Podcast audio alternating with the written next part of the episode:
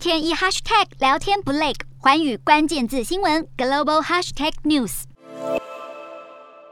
跟进欧美松绑边境，日韩等国也加速开国门。至于疫情处于稳定高原期的台湾，有望跟进松绑吗？针对七加七的商务客入境，很可能朝向缩短检疫天数为主。但想要全面大开国门，医师提醒，疫苗覆盖率及新变种病毒的入侵要格外小心。根据指挥中心统计，目前国内疫苗接种人口涵盖率，第一季达到百分之九十点二八，第二季百分之八十二点一一，追加剂的接种率为百分之六十六点七一。呼吁六十五岁以上的长者追加剂覆盖率还要再往上冲，但会不会饱和度已经达到极限？专家建议当。国内医疗量能都获得控制，就可以考虑适度解封，才能在今经济和防疫间取得完美平衡。